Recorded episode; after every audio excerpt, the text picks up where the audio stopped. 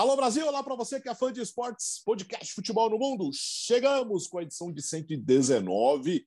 Hora de falar muito de janela de transferências, muitas especulações, algumas quase confirmações. Vamos falar disso a partir de agora com Leonardo Bertozzi, com Jean Oddi, com Biratan Leal. Leonardo Bertozzi ou Gustavo Hoffman? Que o Bertozzi está a caminho de Equador. Da Colômbia, do Equador. Não, da Colômbia, da Colômbia. Da Colômbia. Ele vai fazer Tolima e Flamengo nesta quarta-feira nos canais ESPN e também no Star Plus. Gustavo Hoffman, é, por favor, antes de mais nada, um abraço para você. É, nos relate como foi a sua despedida aqui no Brasil no sábado passado, para as pessoas que não puderam acompanhar nas redes sociais. É, bom, é, bom dia, boa tarde, boa noite para todo mundo. Prazer sempre estar aqui eu tirei o final de semana de folga, né? Já, já prevendo um estrago grande. Ô estrago aconteceu, eu ainda estou em recuperação. Hoje estou só no treino regenerativo. e, o Bira sobreviveu, Bira? Não, eu tô bem, eu tô bem. Quem sabe, é, quem sabe que eu não bebo, então eu tô tranquilo. Agora. Obrigado, viu? Eu sei, que tem, eu sei que tem gente que é capaz de ficar eu sei que tem gente que é capaz de ter que ficar mais tempo ainda no regenerativo ali, mais tempo no DM que o Gustavo, viu? Vi gente pior.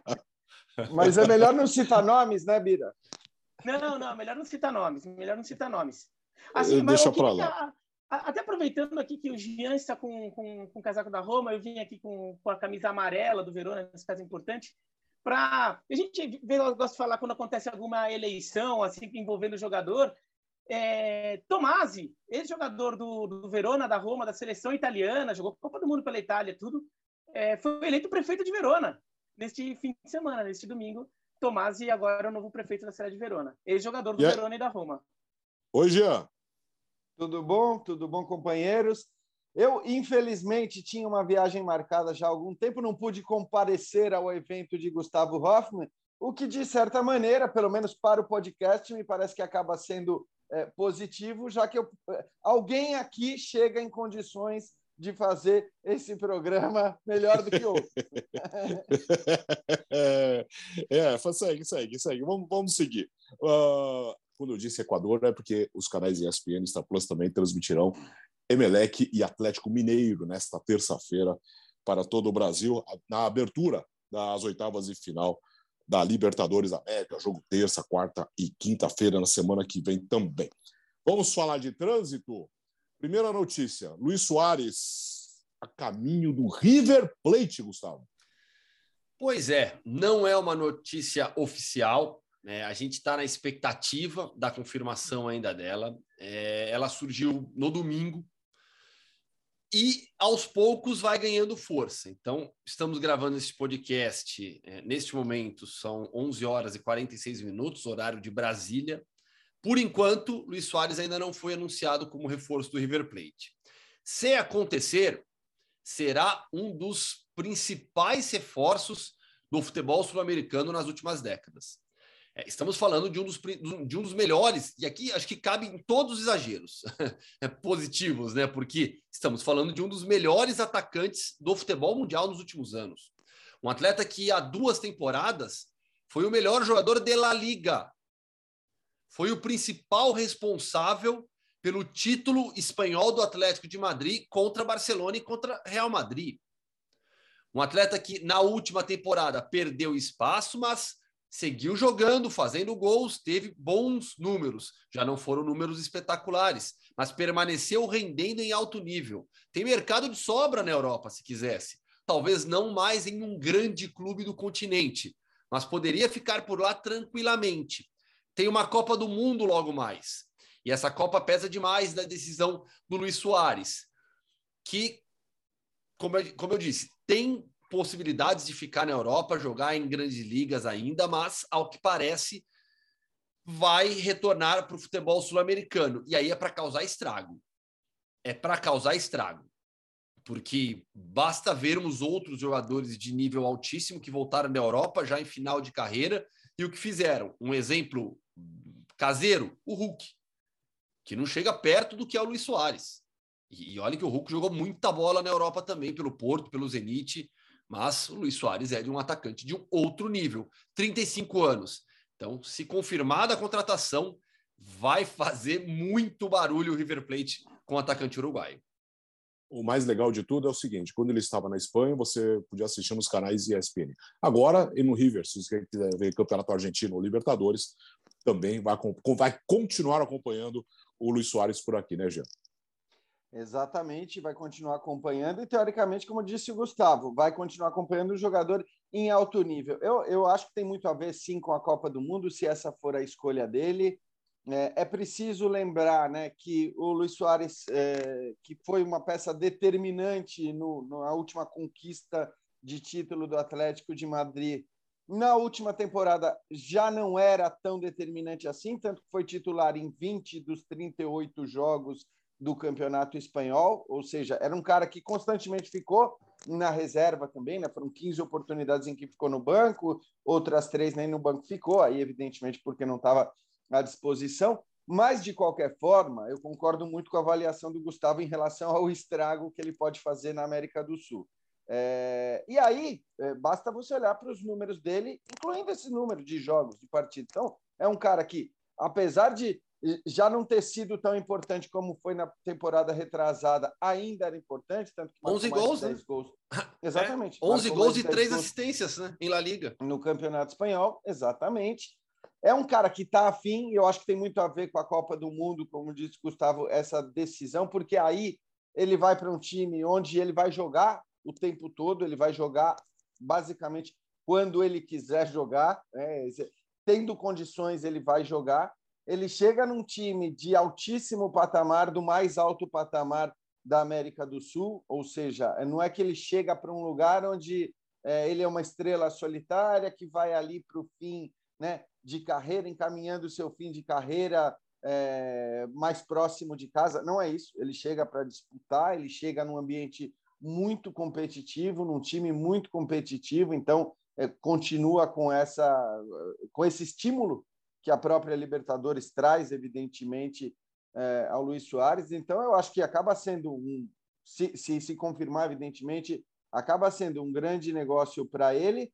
E embora a gente tenha, e, e para o River também, e embora a gente tenha exemplos negativos, assim como o exemplo positivo que o Hoffman trouxe, né, do cara que vendeu, posso citar o próprio Diego Costa, que acho que no fim das contas foi um exemplo bem negativo, né, de um cara importante é, que chega para o futebol sul-americano e não consegue vingar, mas eu vejo o Luiz Soares muito mais parecido com o Hulk nesse aspecto, né?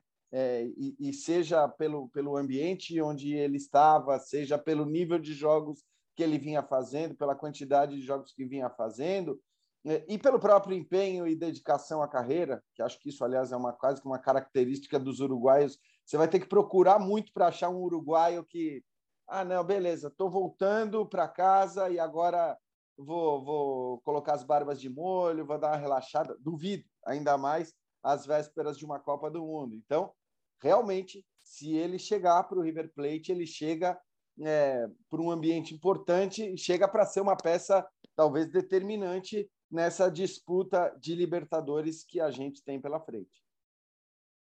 É, lembrando que o, o River é, é um, acho que para mim é o time mais forte fora do, é, que, não, que não está no Brasil na Libertadores.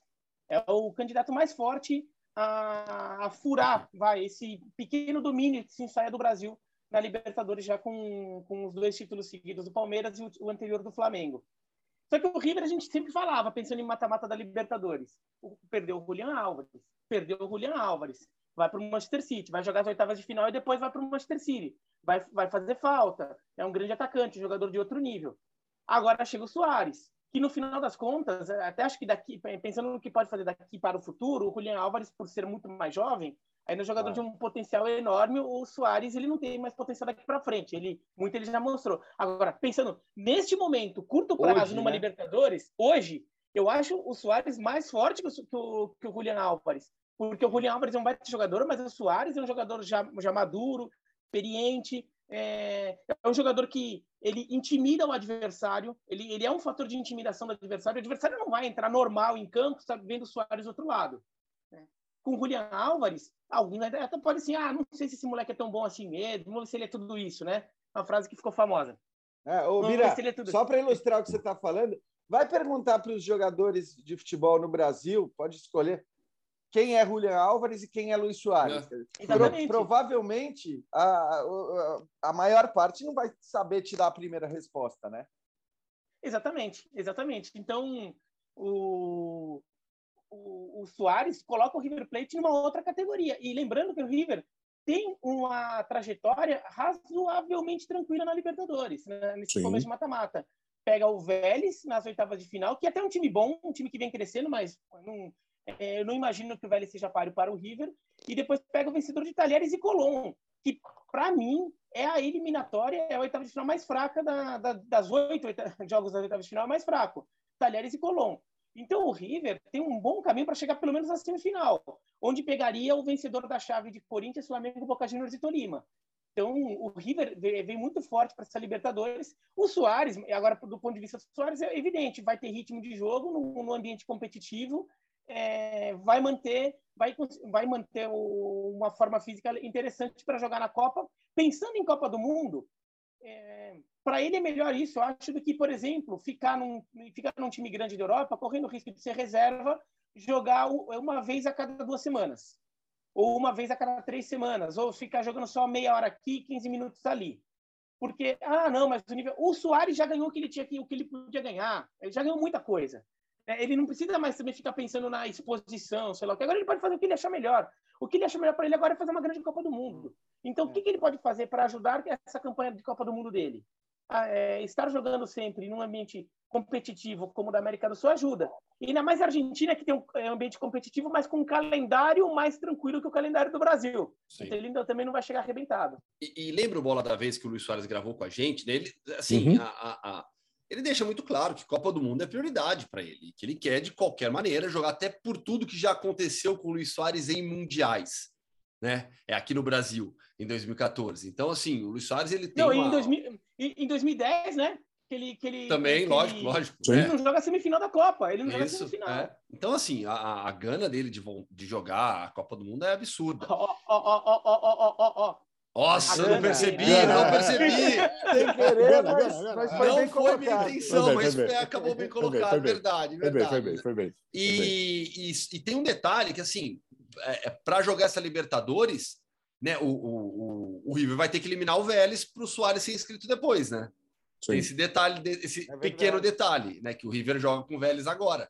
Já abre as oitavas de final contra o Vélez nessa semana. Então tem que garantir a classificação contra o Vélez.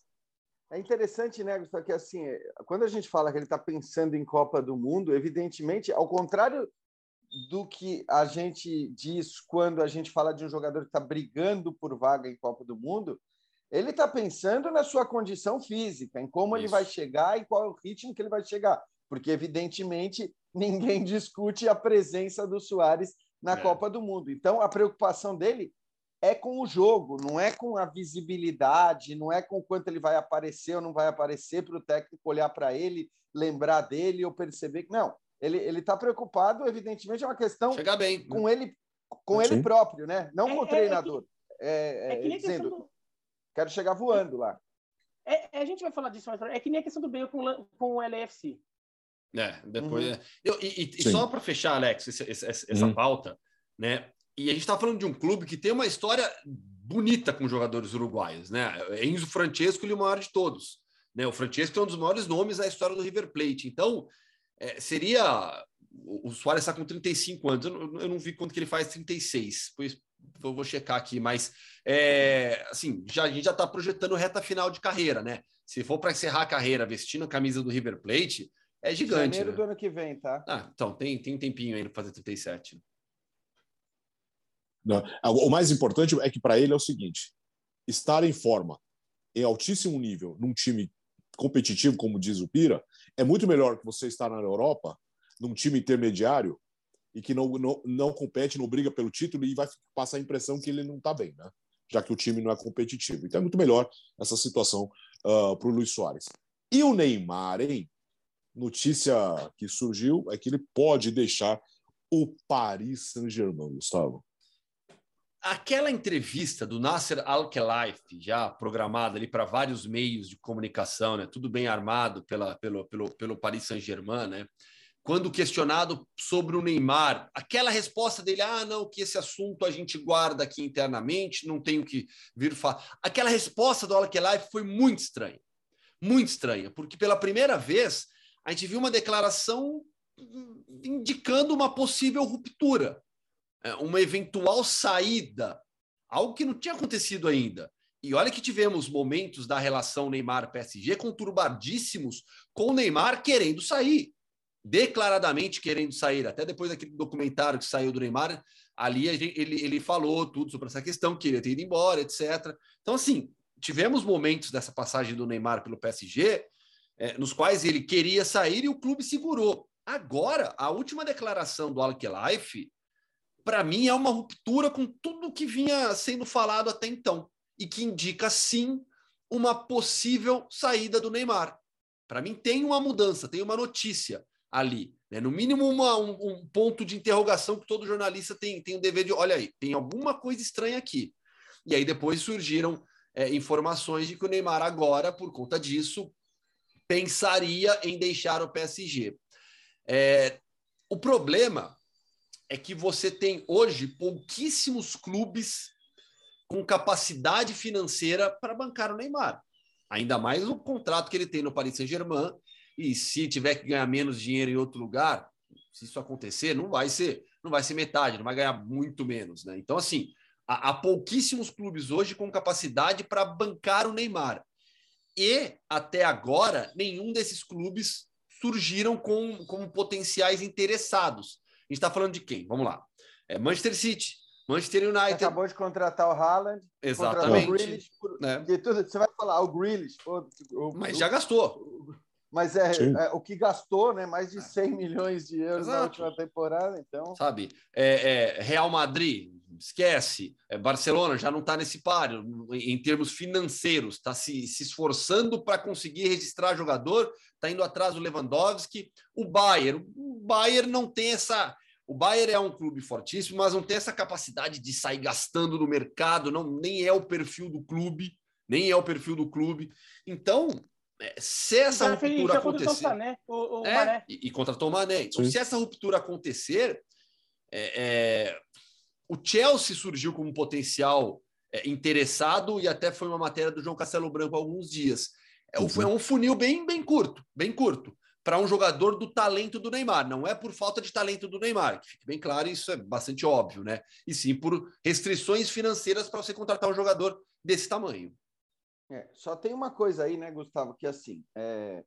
primeiro que anteriormente, quando o Neymar queria sair, o grande problema também do ponto de vista do investimento passava pelo fato de que uh, o Paris, para o Paris Saint-Germain dinheiro evidentemente não seduz, né? não importa, dinheiro não importa, basicamente é, é assim que as coisas funcionam lá, e portanto ficava muito difícil você comprar alguém que não quer vender, sendo que para esse alguém o dinheiro não importa.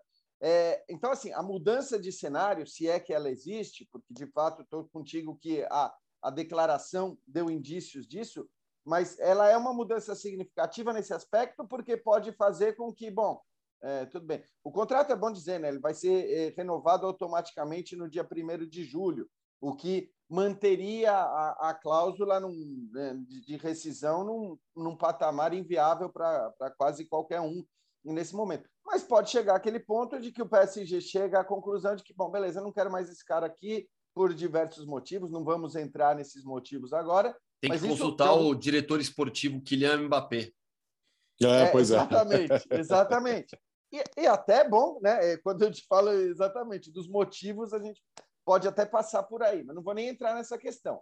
Então, claro que o fato do, do de repente do PSG querer uma eventual saída do Neymar facilitaria muito do ponto de vista financeiro.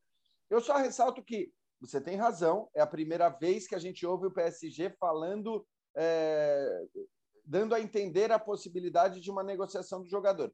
Mas não é a primeira vez que a gente vê o PSG desagradando o Neymar com suas declarações. Porque na temporada passada, gente, justamente quando o, o PSG fala é o seguinte: esse cara tem contrato com a gente, o contrato vai ser cumprido, queira ele o que quiser. Não me interessa o que ele quer, o que ele deixa de querer. É, é uma relação profissional e ele vai ter que cumprir essa relação profissional. E assim as coisas se deram.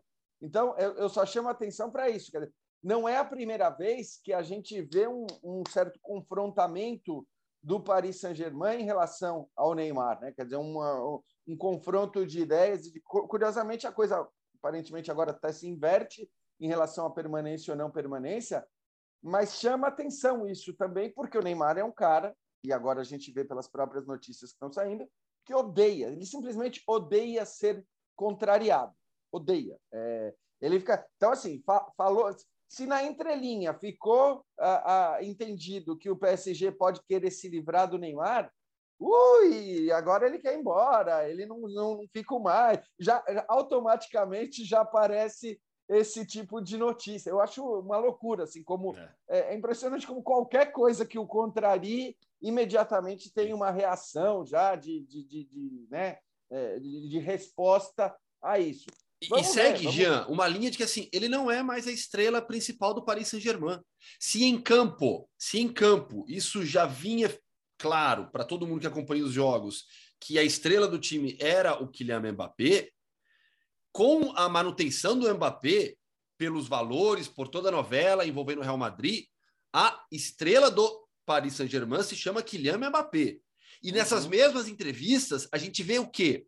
O Alkelife falando em um Messi como ninguém nunca viu, em um Messi que vai destruir na sua segunda temporada de futebol francês. E do Neymar? Não, não vamos falar sobre isso. Parece é encanto, né? Não falamos do Bruno. então, assim, eu acho que tem, tem, tem muita coisa para acontecer ainda. Viu? Parece que o Paris Saint-Germain é, é... e o próprio Neymar, mas mais para o Paris Saint-Germain, estão jogando essa notícia da saída dele aos poucos. Não que ela já esteja definida e, e eles estão é, dando aos pouquinhos, não. Mas eles então, parece que está preparando o terreno, porque essa é uma questão que não adianta simplesmente vai lá e, e faz.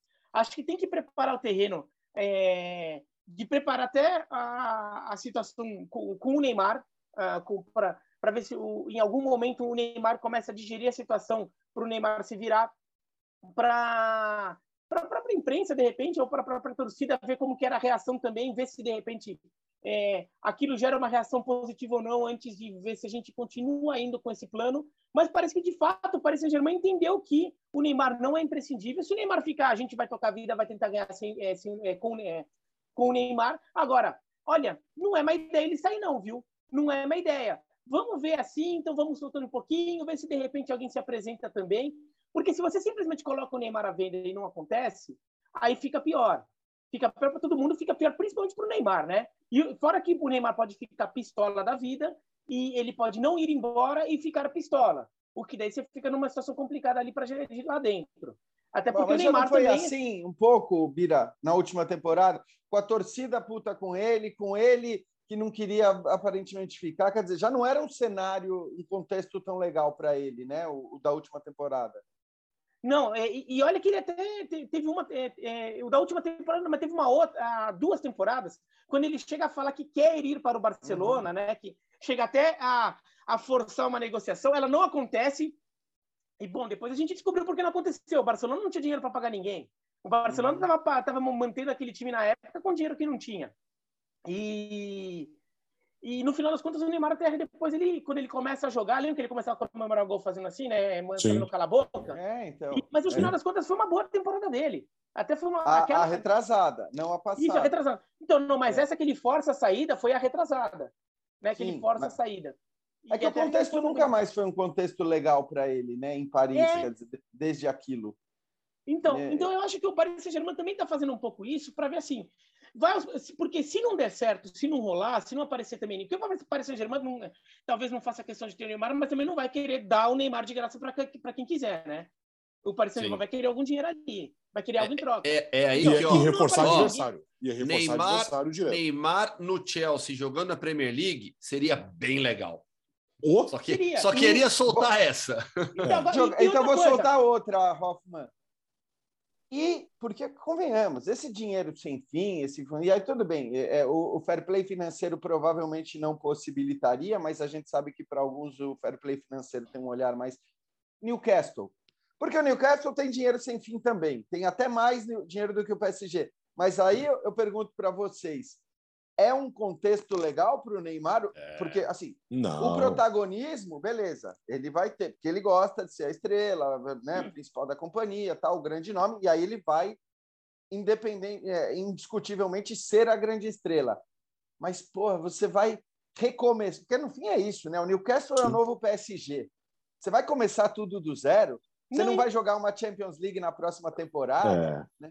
Vale Eu acho que a marca Neymar precisa eh, Então. eh, estar sempre associada a grifes, a nomes fortes. Então, de repente, se o Cristiano sai e ele vai para o Manchester United, tá ótimo também. Mas você imagina Neymar e, e Cristiano juntos? Vamos parar de especular, pelo amor de Deus. E assim, quanto a glamour, e quanto a glamour, que é uma coisa que, que, que o Neymar se preocupa, ou o staff dele se preocupa, é, aqui não é nenhuma sacanagem com a cidade, é, mas assim, em relação ao glamour dela, Newcastle é uma cidade sem glamour, Londres é uma cidade com glamour. Então, o contexto para o Neymar são poucos contextos que realmente são bons para o Neymar. De clube diz que se disporia a pagar, e a gente não sabe se os novos donos do Chelsea estão dispostos a pagar. A gente está imaginando porque tem, tem gente especulando isso. Né? Então, não tem, então se, se de repente não rola, o Paris Saint-Germain não corre o risco de botar ele no mercado e de repente retirar. Falar, não deu certo. Até porque se você coloca também muito no mercado, fala, quem quiser leva, você baixa o preço. Você está falando que está tá desesperado para vender, o preço cai. E o, e o Paris Saint-Germain, então, acho que o Paris Saint-Germain parece que está preparando o terreno para estar tá, assim, soltando um pouquinho assim para ver se vem alguém. Né? E, e, e para mim, cada vez fica mais claro isso. Eles só não estão querendo falar oficialmente, mas eles vão soltando aos poucos, a torcida vai se acostumando com a ideia, aparentemente a torcida topou. O, o, Neymar, ver se o Neymar vai se acostumando com a ideia, ver se o grupo também vai se acostumando com a ideia, porque o Neymar é um cara que é muito querido dentro do grupo do, do Paris Saint-Germain, então também tem uma questão ali de grupo interno para lidar ali, para administrar um pouco e vendo o que acontece. E no Newcastle, agora tem uma coisa que seria boa para o Neymar no Newcastle. Ele não, eu não acho para pegar, para construir uma, reconstruir uma projeção internacional de um clube que perdeu isso já há um bom tempo. Mas ele ganharia respeito da imprensa inglesa, que é a imprensa que mais pega no pé dele. Se ele vai para o Newcastle, topa, topa o, o desafio e, e o time vai bem e ele vai bem, Acho então, que muitas o respeito você ganha em campo, né, Bira? Você não ganha na negociação, você ganha em campo de acordo com ah, o que você fizer. Neymar na Roma, pronto. Não, não, então, ele Bem não, então, ele... A Roma está vendendo já, sai Zaniolo, sai Mictarian. Está preparando o caixa. Que... Então, precisa repor. Todo mundo achando que a Roma ia contratar agora, que depois. fala, fala. Precisa repor. É, pois é, que reposição seria? com o Neymar, só isso, repor com o Neymar. Uh, segundo o jornalista uh, Fabrício Fazano, ou Fazano, Fabrício Romano, Prática Fazano é o dono do Fazano. Praticamente tudo certo entre Gabriel Jesus e Arsenal Bira. É, é uma, essa, essa contratação que, das que a gente vai falar, acho que é uma das mais são dadas como certa, né? É, o, eu acho que é uma contratação interessante para o Gabriel Jesus, porque ele vai ter mais minutos. Esse é o caso do jogador que tem que mostrar serviço para ganhar uma vaga na Copa. Né? Ele tem que ele tem que estar tá jogando, ele tem que estar tá mostrando que está em alto nível, que está não só em boa forma física, mas está jogando em alto nível. E o, a Premier League é um alto nível, mesmo que ele não jogue Champions, a Premier League já faz esse papel para ele. E claramente o Tite respeita muito o desempenho de um jogador na Premier League. Ele convocou o, o, o Douglas do, do, Aston Villa, o, o Rafinha do Leeds United, em times que estão num patamar abaixo do Arsenal, mas o cara está jogando individualmente bem na Premier League. Eu respeito isso, eu considero que ele mostra serviço. Então, é, ir bem no Arsenal pela Premier, na Premier League já vai servir para o Tite avaliar o Gabriel Jesus. Então, para ele é bom é, para o Arsenal, ganha um jogador com rodagem, com experiência de ganhar títulos, que acho que é uma coisa que falta um pouco para o Arsenal. É, acho que ainda falta alguma referência mais experiente, um jogador mais, mais experiente, mais tarimbado ali para ser uma referência, um líder do grupo. Não precisa ser nenhum craque. Precisa ser um bom jogador, né? Precisa ser um jogador titular. Mas ser uma referência. Acho que está faltando isso um pouco para o Arsenal. Tentaram o William, acho que na temporada retrasada, não funcionou, mas está faltando isso. Agora, o Gabriel Jesus, eu até imagino ele jogando de centroavante, até porque o Arsenal tem muito jogador de lado. Centroavante saiu o Lacazette, o Aubameyang saiu já no meio da temporada passada, está meio vazio ali. Mas eu não vejo nele o centroavante que resolva definitivamente o problema do Arsenal. Eu acho que ele pode jogar de lado, pode jogar de centroavante, vai jogar bastante, mas se eu fosse o Edu ali, talvez a, na lista de tarefas ali, contratar um centroavante, é, eu talvez não, não, marcasse como tarefa resolvida. Eu talvez não ticasse na tarefa na lista, porque é, ele não é talvez o, o, centroavante de referência que o Arsenal precisa, e apesar de, é, ainda que ele jogue eventualmente é, nessa posição pelo Arsenal. Eu acho que vai, eu, eu, eu acho que ele vai jogar mais pelo lado, viu? Pode até fazer a função central, até por ter sido uma conversa, uma negociação que envolveu muito o Edu e o Mikel Arteta, né? O, o, o, eles sabem, o Gabriel com certeza reforçou isso também, de, de, de fazer função a, a, função de lado de campo, né? Mas o que, o que chama atenção, e a gente falou bastante sobre isso no, nos últimos programas, né? Olha só, eu até publiquei uma matéria semana passada sobre a briga essa com a, com a definição de 26 vagas na Copa, né? Que a briga, a posição de maior disputa hoje na seleção brasileira, pensando em 26 nomes, é a do meio-campista extra. Né? Porque se tudo ocorrer dentro da programação normal da seleção, então, ou seja, não vai ter nenhum problema de lesão, tá tudo certinho aí, vai ter um meio-campista extra e dois atacantes extras. Com isso, seriam oito atacantes. E, e para mim, uma lista bem encaminhada, com Vinícius Júnior, Neymar, Matheus Cunha, Richarlison, Rafinha, Anthony, Gabriel Jesus e faltou um nome. E o Rodrigo, Rodrigo, do Real Madrid. Desses oito, Desses oito, Gabriel mudando de time. O Neymar, acabamos de falar sobre uma possibilidade de mudança. Rafinha está no mercado. Anthony está no mercado. Richarlison está no mercado. Olha que loucura isso. Dos oito possíveis atacantes da seleção brasileira na Copa, cinco podem mudar de clube agora, há cinco meses da Copa. Né? Em relação ao Gabriel, eu estou bem de acordo com o que o Jean tem dito. Né? O Gabriel, é, é, ele só precisa jogar. Se vai ser com uma minutagem tão alta assim ou não, na conta do Tite, ele já tem é, crédito de sobra. Né? É estar bem fisicamente, jogando, vivendo um bom momento, mas de qualquer modo vai para a Copa. Então, assim, mas cinco dos oito podem mudar de time. Isso é, isso é uma loucura. E pensando no impacto mesmo, né? É, é eu, eu acho que o Gabriel, de fato, assim, é, talvez pelo rendimento desses, desses cinco aí, que o, que o Gustavo cita na seleção brasileira, talvez a gente pudesse até ter alguma dúvida na presença ou não do Gabriel na lista final, se a gente estivesse falando de 23 jogadores. Mas com 26, eu acho que não temos mais dúvida em relação a isso, né? Por tudo que ele faz na seleção. Então, Bira, eu acho até que o, o que ele vai fazer ou não no Arsenal, na comparação com o que ele já fazia no Manchester City, embora não fosse um titular indiscutível, eu acho que muda pouco na cabeça do Tite. O Tite já mostrou historicamente que também o que interessa muito para ele é saber é, o que o jogador faz na seleção brasileira, o que ele entrega na seleção brasileira. A gente tem vários exemplos recentes, né? Falei disso outro dia no, no ESPN FC o, o Felipe Coutinho ele é convocado sem nem sequer é, ter voltado a jogar futebol no cenário europeu. E é chamado, porque o Tite sabe o que o Coutinho entrega para ele na seleção. O Everton Ribeiro vai à Copa América numa das suas piores fases com a camisa do Flamengo, com a torcida criticando, querendo tirá-lo do time, e ele é chamado para a Copa América, porque o Tite sabe o que ele entrega, o que ele faz na seleção brasileira. Então, eu acho que mais ou menos o mesmo se aplica ao Gabriel Jesus, que talvez, olhando para as atuações na seleção, seja um cara menos brilhante, é, menos técnico até, pelo menos no aspecto né, do drible, do jogador decisivo, do jogador que numa jogada individual pode definir. Aí eu estou falando na comparação com o Rafinha, com o Anthony, que são jogadores mais é, mais de um contra um, né? Mais, é. Isso, do um contra um, que, que o Gabriel Jesus, embora no começo de carreira dele falava se, é, se, se falasse muito sobre isso, né?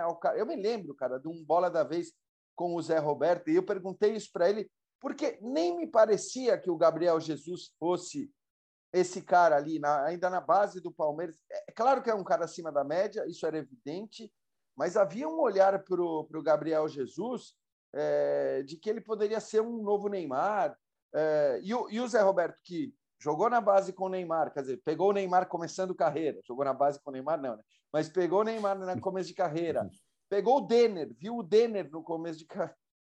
Ele, ele falava que, que, assim, que o Gabriel Jesus estava no nível desses caras. E acho que isso não se confirmou do ponto de vista técnico. Só que o Gabriel Jesus tem um monte de outras coisas, né? Que esses caras não, não têm ou não tinham, enfim, é, que é o olhar para a carreira, ou, enfim, tudo que a gente sempre elogia do Gabriel Jesus. E o Tite valoriza muito tudo isso. Então, eu acho que agora no grupo ele está. Mas, evidentemente, né, o que ele fizer ou não no Arsenal pode colocá-lo né, na frente da lista ou na, abaixo da lista na briga por posição na seleção e tudo mais. Isso eu acho que pode interferir o que ele fizer no Arsenal. De resto, eu acho que, sinceramente, no grupo dos 26 agora é muito provável que ele esteja, independentemente de, de é, comer a bola no Arsenal, ou seguir num padrão mais ou menos do que ele representava para o Manchester City.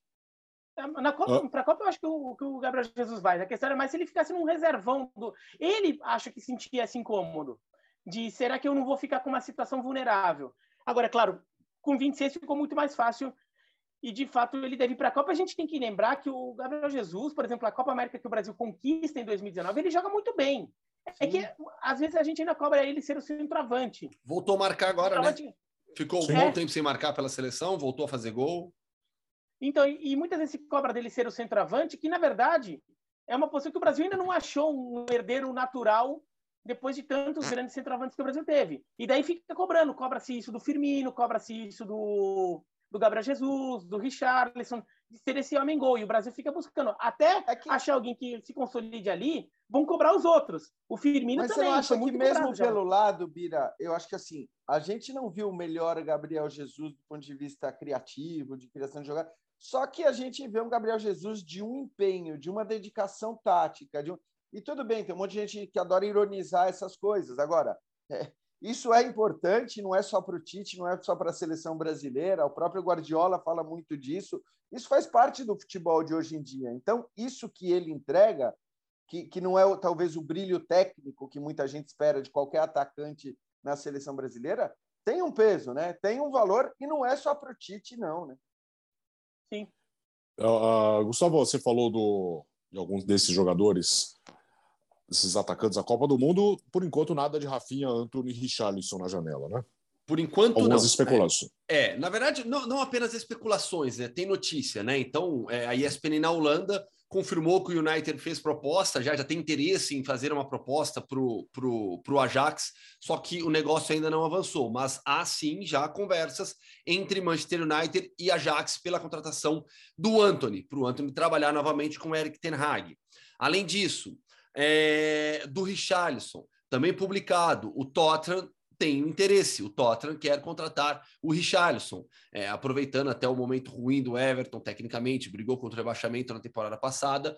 O Richarlison está nos planos do Antônio Conte para a próxima temporada da Premier League. A situação do Rafinha ela é mais indefinida até, porque o Barcelona contava, Barcelona, dentro daquele contexto que te explicou, foi na, na semana passada, né? Acho que há duas, há duas edições, né?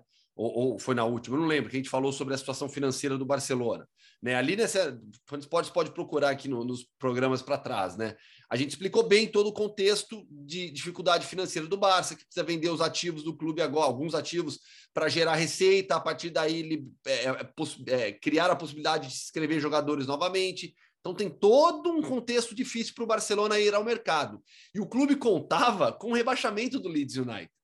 Porque se o Leeds cai, a, a, o contrato do Rafinha previa uma saída muito mais facilitada. Como isso não aconteceu, Rafinha é jogador da Premier League, qualquer clube que queira contratar o atacante brasileiro, que mesmo com uma temporada ruim do Leeds foi um dos destaques é, na posição, é, vai ter que desembolsar um bom dinheiro. Então a situação do Rafinha é mais indefinida pensando em saída. Anthony para o United e Richardson para o Tottenham já há, já há, no mínimo, ali indícios de conversas envolvendo os clubes. Ainda na, na Inglaterra, Andrés Pereira no Fulham, George. Pois é, é, é aquela história, né? A gente fica. O Andrés Pereira tem sido muito pauta aqui no Brasil por conta do interesse dele, eh, do Flamengo, em mantê-lo. É, o próprio Dorival vinha falando muito na intenção de mantê-lo. É, eu confesso que assim, eu acho que era mais ou menos isso, entendeu? Se o Andrés Pereira fosse ficar no futebol europeu, olha, se fosse voltar para o futebol europeu, eu digo ficar porque, como ele pertence ao Manchester United, quer dizer, não ser negociado em definitivo com o futebol sul-americano, seria alguma coisa na linha do Fulham. Né? É, ele, o Andrés Pereira, pelo que fez na Europa, pelas tentativas que, que o Manchester United teve ao emprestá-lo diversas vezes no futebol europeu, ele não, não mostrou né, bola, não mostrou. E aí, por não mostrar bola, não tem nada a ver com a capacidade técnica, tá? Eu acho que tem. Claro que quando um jogador rende ou não rende, são diversos os aspectos que levam esse jogador a, a vingar ou não. E, e, a capacidade técnica é apenas uma dessas coisas. E eu acho que ele não, não tinha mostrado nada que, que fizesse algum time de, vamos dizer, segundo padrão, não estou nem falando do, do primeiro, tá? mas de segundo padrão do futebol europeu se interessar por ele para contratá-lo definitivamente. Então, estamos falando de um Fulham que está uh, eh, voltando, né? um Fulham que é, precisa investir, evidentemente tem as suas limitações para investir, mas a gente sempre lembra que as limitações de qualquer clube do futebol inglês, as limitações de qualquer clube da Premier League, elas é, ainda assim permitem que sejam feito investi feitos investimentos na ordem do que vai ser feito, quase 10 milhões de libras na contratação do Andreas Pereira. Eu acho que para ele, no fim das contas, até pelo ambiente todo que ele vive no Flamengo, né, de desconfiança, de qualquer erro vão trazer de volta a, a falha na Libertadores. É insuportável o que a gente faz com jogadores de futebol por aqui, é insuportável como alguns ficam marcados e precisam de muita coisa para conseguir desfazer. Ele vai para um ambiente em que o respeito ao jogador do futebol, de futebol é muito maior do que é no Brasil, e o respeito que ele vai ter lá é muito maior do que o que ele tem hoje aqui no Flamengo, por mais que esteja jogando bem, e está no principal palco, no principal cenário é, entre as ligas nacionais do futebol mundial, é, pronto a mostrar o seu, o seu futebol, e, portanto, acho que para ele, no fim das contas, acaba sendo é, um ótimo negócio, sinceramente, cara. Eu, é, a gente não pode ficar com a patriotada de dizer, não, mas o futebol brasileiro é importante, não, mas aqui ele briga por título, título continental, título. É verdade, claro que o Flamengo briga por objetivos maiores do que o Fula, mas eu não consigo ignorar essa insanidade que a gente vive aqui no futebol brasileiro. No caso do Andrés, por motivos óbvios, essa insanidade é elevada à enésima potência. É, o, o, o erro dele, obviamente, foi grave. O, o, a, o erro naquela final da Libertadores. Agora, o problema é que é, ele, é capaz, ele passa a ser definido por aquele erro. Tanto que ele, ele chegou jogando muito bem, lembra? Ele chegou jogando muito bem. Teve gente que discutiu até se ele não dava uma dinâmica mais interessante para o Flamengo do que o Gerson. Ele chega para substituir o Gerson né, naquele primeiro momento. Depois foi caindo, foi ficando mais, virando uma jogada um pouco mais comum ali, comete aquele erro. Agora, mesmo voltando a jogar bem, ele pega na bola. Se ele pega a bola numa saída de bola do Flamengo, você já ouve a arquibancada, uh, já vem aquele, aquele uh, o, o som da arquibancada muda. O som da arquibancada. Ali, né? o... É, o murmurinho. Boa, papai. É, tava procurando a palavra, o murmurinho. Você ouve o murmurinho. O, o, o barulho da arquibancada muda. É, o jogador percebe isso. Jogador percebe. E deve ser muito chato trabalhar. Daí, quem está ouvindo aqui, pense você no seu trabalho se você cometeu algum erro na vida, ou mesmo se você não. Pensa na situação, sempre que você vai fazer alguma coisa, fica, fica alguém. Hum, hum, hum, faz direito agora, hein? Faz direito. Deve ser um saco. Deve ser um saco. Entendeu? Então. É, me é lembrou assim... o comentário bovino do Oswaldo Pascoal no SPNC agora. Uh! então, mas esse é um saco. No final das contas, é, o, o, ele perde a chance de disputar grandes títulos, mas ele talvez ganhe um pouco de paz de espírito. Fora que, assim, morar em Londres, não, não, que morar no Rio de Janeiro seja, seja ruim, eu nunca tive essa, essa oportunidade, é, é, mas, assim, morar em Londres também não deve ser ruim, não. Nem um pouco. Uh, vamos falar de outros países aqui. Primeiro, Itália. que temos sobre Di Maria, Jean? Di Maria é curioso, né? Porque dois, três dias depois, você vê que a notícia de mercado são dinâmicas. Dois ou três dias depois da gente ter ouvido falar que, que talvez o negócio do Di Maria não andasse com a Juventus, agora, segundo a Gazeta dello Sport, está tudo muito próximo de ser assinado, de ser definido, né? O Pogba vai chegar, o Di Maria deve chegar também. É, então é uma Juventus que vai contratando pesado, vai contratando nomes grandes, nomes fortes, acho que nomes com uma capacidade de criação que foi principalmente o que faltou para o time na última temporada, né? Sobretudo na segunda parte da temporada, porque ali já tinha contratado o Vlahovic, quer dizer, o cara para colocar as bolas na, dentro da rede, a Juventus já tinha, e agora traz um Pogba que te auxilia demais na, marca, na armação, embora seja, claro, um jogador é, um pouquinho é, é que, que, inicia as jogadas um pouco para trás, é outro, é outro nível é, de, de saída ali de bola, nos dois volantes que deve ter o time do Alegre. O Di Maria te oferece em todos os setores do campo, né? Daqueles caras que eu sou fã do futebol do Di Maria, acho que é daqueles caras que jogam em todo, todo, todo pedaço do campo é, e vai ser muito útil. É, a gente falava do Kostic que poderia ir para o Milan e agora parece como o próximo alvo da Juventus, ou ele ou o Zaniolo devem chegar. Então, é uma Juventus que, ao meu modo de ver, vai é, trabalhando muito bem no mercado, olhando para as carências principais que o seu time tem. E, e, o Di Maria, não tenho dúvida que, mesmo aos 33 anos, né, ou 35, agora confesso que, que me fugiu a idade dele, mas é, eu acho que é um jogador que ainda pode ser muito útil para a Juventus, que vai acrescentar demais. Uma Juventus que vai ter a volta. 34, Jean. 30, olha lá, na média, tá vendo?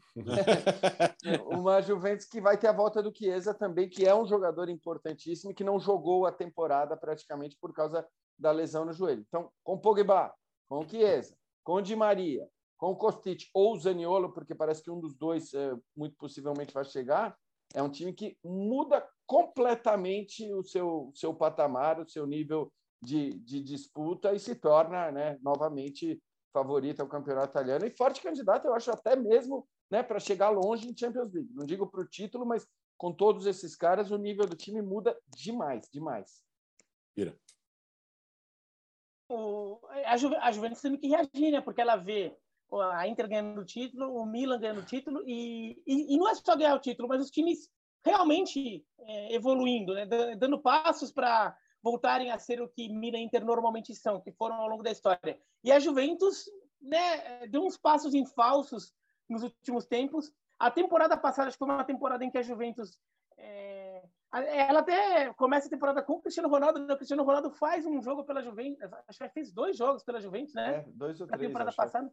É, e então acho que a Juventus ainda foi, ela não fez um mercado é, muito adequado porque ela não planejou muito o mercado, porque tinha o Cristiano Ronaldo lá ocupando muito a felicidade. Então a Juventus que já na temporada anterior, na temporada do Pirlo, precisava é, percebeu que precisava de reformulação, de mexidas mais mais profundas, não conseguiu fazer isso na temporada passada.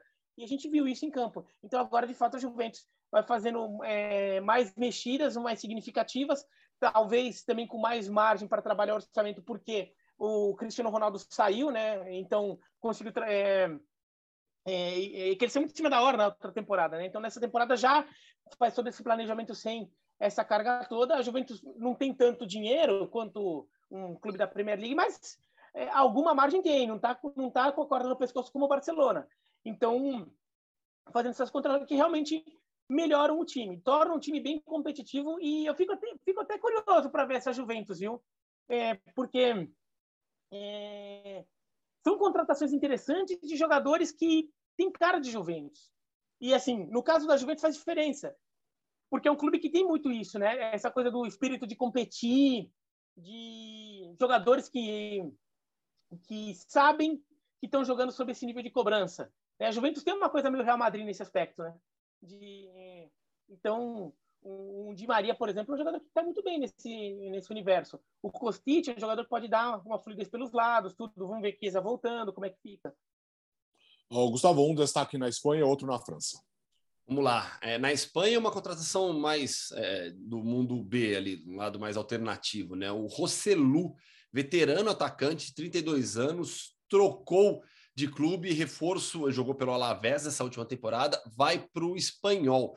Qual que é a curiosidade dessa história, dessa contratação? O Roselu é centroavante, fez 14 gols na temporada passada, é, só três a menos que o Raul de Tomás, que é o atacante titular do Espanhol, que também é centroavante, está brigando por vaga na Copa do Mundo com a seleção espanhola. Tanto é que na coletiva de imprensa de apresentação do Roselu, o que mais perguntaram foi: e aí, como é que vai fazer? Você vai jogar junto com o Raul de Tomás?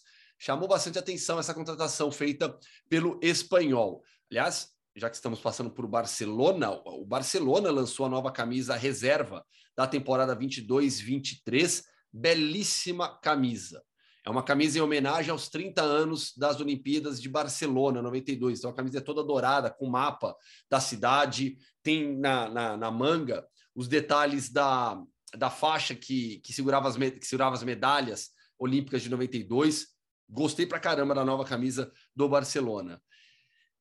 França agora, Nice, que vai jogar a Conference League, anunciou Lucien Favre como seu velho novo técnico, né? De volta o Lucien Favre ao Nice após quatro anos. Teve a passagem pelo Borussia Dortmund, onde começou bem, terminou mal, retorna ao Nice. Ele foi terceiro colocado da Ligue 1, comandando o Nice, logo na sua temporada de estreia. Então é um, é um retorno de um velho conhecido, Lucien Favre, de volta à Ligue 1 para comandar o Nice.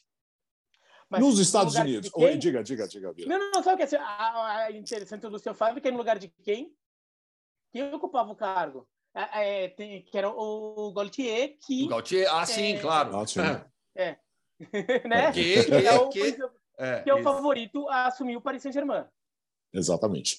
Uh, agora Estados Unidos. Gareth Bale estará em Los Angeles, no Los Angeles FC. Jean. Pois é, é, agora a grande dúvida em relação ao Bale, né, é se assim a Copa do Mundo vai ser suficiente, deveria ser, para que ele queira jogar futebol, porque é, sinceramente eu, eu, acho que assim um, um, um, jogador de futebol que não tem vontade de jogar futebol, eu acho que a gente tem que falar com todas as letras, porque nesse caso é, foi muito claro, né, não é que foi meia temporada, uma temporada, não é muito tempo, é muito tempo. Então, um jogador que, eh, que, de futebol que não tem jogar, vontade de jogar futebol, estando no Real Madrid, vai ter vontade de jogar futebol quando? Onde? Quer dizer, qual que é o patamar? Qual que é o objetivo desse cara? Aí tudo bem, a gente só consegue pensar numa coisa. E acho que, bem ou mal, ele sempre demonstrou isso, que o grande interesse dele em relação, não ao esporte, porque aí tem o golfe, claro, mas em relação ao futebol, o grande objetivo dele sempre foi a seleção. Né? A seleção do País de Gales sempre foi a prioridade dele, sempre foi o grande objetivo dele. E aí a gente fica pensando: né? será que por causa da Copa do Mundo no final do ano, pelo menos durante seis meses aí a gente vai ver o Bale dando o máximo, se doando, entendendo que o bom desempenho no seu clube, o bom desempenho no dia a dia vai ser é, necessário para que ele também consiga demonstrar o seu futebol no máximo nível na Copa do Mundo? Se assim for, sorte do Los Angeles FC. Agora, se assim não for, é... cara, aí eu, eu, eu, realmente não conseguiria nem entender uma contratação do Bale, porque é o que eu falo. Se o cara está no Real Madrid e não está afim de jogar, vai estar tá afim de jogar aonde? Então, eu não, não o contrataria pensando no futuro, mas pode ser que durante seis meses esse cara coma a bola, porque capacidade para isso ele tem. Sabe o que é louco? O, a gente está falando aqui, a gente falou já, né, de vários veteranos, né? Luiz Soares, é, Di Maria. Sabe quantos anos tem o Bale? 32. Só, né? 32 anos. Pois é. 32 anos, você tem muito tempo de carreira se você quiser. Então, assim, tudo passa pela vontade dele, como o Jean já explicou. E ele vai. Ele estava no maior patamar possível de clube ele muda completamente esse patamar em termos de clube de liga, mas ele chega em uma liga, em um clube especificamente, onde ele também será cobrado. Não é que o Bale está indo passar férias em Los Angeles. Ele chega primeiro em um dos principais mercados de mídia do mundo. Então ele, ele já estará debaixo de todos os holofotes, para o bem e para o mal ali. Né? Toda, toda a parte de, de festa, de mídia, não sei o quê. Além disso, ele chega em um time é, que é, nesse momento, o melhor da Major League Soccer. Tem a melhor campanha, está investindo, fez uma outra contratação recente, o Giorgio Chiellini. Esse, assim, é, a, a, gente, ninguém... É, é, muito... Olha como a vida é maluca, né? Porque, assim, do Bale, a gente questiona a entrega. Do Chiellini, em momento algum, questionaremos a entrega. Mas vamos questionar Condição. a capacidade... Isso, a capacidade de, de conseguir Sim. jogar efetivamente, aos 37 anos, é, ainda na Major League Soccer em bom nível. Do Bale é o contrário, do Bale questiona a, a, a entrega por lá. é um time que, como eu falei, está liderando o MLS, tem a melhor campanha até aqui, vai brigar por título, está investindo, acabou de renovar contrato, extensão de contrato com o Carlos Vela, que é o dono da equipe, é o melhor jogador. Tem espaço para designated player. Bale e o, e o Kelly não chegam como jogadores designados, então é, fala-se que o LAFC vai para o mercado ainda buscar mais reforços. A gente está na, na, na janela, em uma, uma, uma das janelas de transferências dos Estados Unidos. E a estreia desses jogadores, olha só, deve ser no clássico contra o Los Angeles Galaxy. Nossa. Então, assim, é, é, é esperar para ver. Né? Não dá para colocar a cara no fogo por ninguém. Então, é, eu, eu, desconfio um pouco. Eu acho que para o Bale é bom. O Bale vai jogar. Ele vai é, entrar em campo para manter a forma, é, manter o ritmo de jogo. Vai mais do que manter a forma, manter o ritmo de jogo. Isso é importante para ele. Ele quer? É, ele, ele quer manter, ele vai manter o ritmo de jogo e isso é importante. É, ele vai para um lugar em que, por mais que o LFC seja o líder da Major League Soccer, é, a pressão lá é menor, então ele também não vai ser tão cobrado, tanto do dia a dia dele, quanto ele seria em qualquer clube europeu. Mesmo se fosse no Cardiff, que, que chegou a se falar. E no Cardiff, para mim, era um negócio meio complicado para o Bale. Jogar segundona inglesa lá é um calendário mais pesado, é um ritmo muito forte. Ele vai jogar num, num, numa liga que tem um ritmo mais baixo. Então, assim, ele pode se dedicar a manter ritmo de jogo. Eu tenho dúvidas do ponto de vista do LFC, porque eu não sei o quanto ele vai estar a, se precisar daquele algo a mais, ele vai estar querendo simplesmente manter o ritmo de jogo, manter a forma física para a Copa do Mundo, ou ele vai chegar numa reta final de campeonato e, e vai querer dar aquele gás a mais. Porque a temporada da Major League Soccer é que nem a do Brasil. Ela te, termina no fim do ano. Então, a, a, ele vai jogar playoff. Ele vai jogar em ritmo de playoff antes da Copa do Mundo porque o LFC provavelmente vai classificar. É, se precisa daquela dedicação extra no playoff, para o time ganhar o título, um time que faz o investimento, que já teve time para ser campeão e ainda não foi campeão, o LFC já bateu vice-campeão da, da Conca Champions, já fez grandes campanhas da Major League Soccer, mas ainda não tem título. Será que ele vai entregar isso? Eu tenho dúvidas um pouco do. E o Chiellini, para mim, mais dúvidas ainda.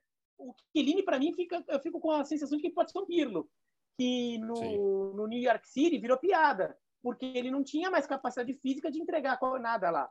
E a, então, e a MLS é uma liga muito física, muito física. É, a intensidade de jogo no, no, aspecto físico da MLS é, é, é, é alta a intensidade, nesse sentido. O, o, eu até fiz o jogo de ontem eh, entre o LFC e o New York Red Bulls. O jogo teve parada técnica por causa do calor. Ela joga no, agora está jogando no verão. O jogo teve parada técnica nos dois tempos, porque estava mais de 30 graus em Los Angeles. Então, assim, é, eu acho que ele vai jogar, ele vai manter a forma física para a seleção de Galesa, é perfeito, não podia ir para um lugar melhor, melhor do que para o Cardiff. Mas para o LFC eu tenho dúvidas, porque no final das contas é um time que tem aspirações. Agora, eu estava fazendo uma busca aqui, é, a, o, o, o, Los Angeles Football Club Performance Center, que é o centro de treinamento do LAFC, fica a seis minutos de carro do Monterrey Park Golf Club. Ó a maldade, ó a maldade. essa maldade. Não, não, não, não. O, Bira, o Biratã vai trabalhar no, no TMZ, sabe? ah, isso aqui TMZ, sabe por que TMZ, né? TMZ é de Los Angeles. Sim, sim, TMZ que é de Los Angeles, é, é Então, mas não, é o que o, é o Hoffman falou. Nesse aspecto, cara, é. Los Angeles, ele que se prepare. É TMZ, é 20 Mile Zone é, porque é, pelo sindicato lá dos cineados, dos funcionários, dos trabalhadores da indústria do cinema, tudo que você gravar, todas as é, que você fizer num raio de 20 milhas a partir de Hollywood, você não tem que pagar adicionais para os funcionários, entendeu? Então, o TMZ é o, é o termo que se usa na área de cinema para essa região de Los Angeles em, em, que eles fazem muita, filmam muita coisa, porque é justamente uma área que você não vai precisar pagar adicionais para os funcionários. De repente ele terá mais campos de golfe para treinar lá nos Estados Unidos. Tem muito certamente, lá, tem muito então, lá, tem certamente muito ele terá muito mais. E no mundo Hoffman de hoje, Gustavo, para onde vamos? A gente vai para Transnistria, porque aí é um assunto bastante delicado. Né? A Transnistria é aquela região que fica, que oficialmente pertence é, à Moldávia e fica na fronteira entre a Moldávia e a Ucrânia. É uma faixa né, de, de território ali entre a, entre a Moldávia e a Ucrânia. Como eu disse, é, é uma região que pertence oficialmente à Moldávia. É, a, a Moldávia e Transnistria convivem pacificamente, não há qualquer conflito. Eu já trouxe entrevistas aqui mesmo no podcast de jogadores brasileiros que jogam no Sheriff Tiraspol. Tiraspol é a capital da Transnistria. Há controle de fronteira, é outra moeda, é outro governo, mas há circulação de pessoas, não há problemas é, das, da, da, população que sai de, de Chisinau, capital da Moldávia, vai para Tiraspol e, e, vice, e vice-versa. Tá? Então, assim, não tem os jogadores do Sheriff falam: não, a gente vai jogar em Chisinau tranquilo, não tem problema. Então, cria-se uma ideia também, mundo afora, de oh, uma, é uma república é separatista, mas ali existe a, a convivência pacífica. É uma república separatista vinculada à Rússia, ideologicamente ligada à Rússia. Existe tropas, existem tropas militares russas na Transnistria. A UEFA nos últimos dias, soltou um comunicado afirmando que os jogos na Transnistria serão proibidos a partir dessa temporada, porque, segundo a UEFA, é a partir de vários relatórios de agências internacionais, é, não, não seria seguro atuar na, na Transnistria nos próximos meses por conta da guerra na Ucrânia. Tiraspol é uma cidade que está a 90 quilômetros de Odessa, né, que é uma, uma cidade alvo da Rússia na guerra que acontece na Ucrânia. Dito isso, é, Belarus, Bielorrússia, também foi punida pela UEFA, seleção e clubes. Ali especificamente, porque é um país que tem atuado no conflito, tem servido para a Rússia, principalmente, como canal de, de, de infiltração em território russo, acesso por terra. Então há uma participação ativa da Bielorrússia no conflito. A Transnistria não. É, a decisão da UEFA em, em, em punir a, a, Transnistria, e no caso, objetivamente, a gente está falando do Sheriff Tiraspol, é o único clube da região que joga a competição continental, e o Sheriff Tiraspol está classificado para a primeira fase qualificatória da Champions League, vai enfrentar o Zrinjski Mostar, da Bósnia. É, é, é, é, o principal atingido. Mas na região não há hoje problemas. Há cerca de dois meses houve algumas explosões ali, mas depois disso não há mais relatos. Então, essa é uma decisão é, é, é absolutamente política da, da UEFA. Né? Para quem gosta de falar ah, política e esporte não se misturam, é, a, a única motivação da proibição da Transnistria é política, pelo alinhamento total que existe da região com Vladimir Putin, com a Rússia. E quanto a isso, não há contestação. Mas há outras nações que são alinhadas é, é, ideologicamente à Rússia, ao governo do Vladimir Putin. É, há, há, nações com ligações que vão além de, de, de, de, de, de coisas políticas, né? Está falando de religião. É, a Sérvia, por exemplo, é, é, acho que é o principal exemplo na, na Europa. Então, é uma decisão, para mim, polêmica da UEFA. Existe base teórica para isso mas é, acima de tudo, uma decisão política. E olha só, o Sheriff, se vencer o Girinski, pega o vencedor na segunda fase preliminar de Maribor, da Eslovênia, ou Shakhtar Soligorski, da Bielorrússia, que já tem mandado seus jogos na Turquia. Então tem uma possibilidade de um confronto ainda, ainda mais político nesse aspecto. E, e quem cair na primeira fase qualificatória da, da Champions League vai para a fase qualificatória da Europa League. Então o Sheriff, mesmo se não avançar, vai tentar a classificação ainda na, na, na Europa League. Sheriff, que na última temporada de Champions League recebeu os principais clubes, é, do, com alguns dos principais clubes do continente em Tiraspol, incluindo o campeão da Champions, o Real Madrid. É isso, terminou o podcast Futebol no Mundo desta segunda-feira, com muita informação, opinião. Valeu, Jean, boa semana. Valeu, valeu, amigos, um abraço. Boa, boa viagem para Fortaleza, para certo? Fortaleza, é isso, Fortaleza. Não sei como será na quinta-feira, porque eu viajo e Bertozzi ainda não terá voltado. É, é não, vai ter, vai é, ter. Exatamente. Estamos definindo aqui. Dar... É. Surpresa, é, convidado surpresa, surpresa. na quinta-feira. É, aquela surpresa que a gente não sabe qual é ainda. Tchau, Mira, boa semana. Tchau, e vamos ver se mais definições acontecem no mercado até, até quinta-feira ali mas tem muita coisa para. Sempre tem para falar. Tchau, Gustavo. Valeu, pessoal. Até quinta. Boa recuperação para você. Já tá bom, já. A voz tá boa, já. Tá ah, bom, acabou tá o copo d'água, secou aqui a garganta, tá precisando de água já. festa, gostamos sempre. Valeu, gente. Obrigado pela audiência. Podcast Futebol no Mundo, um dos podcasts mais ouvidos do Brasil. Sempre com a sua participação. Boa semana!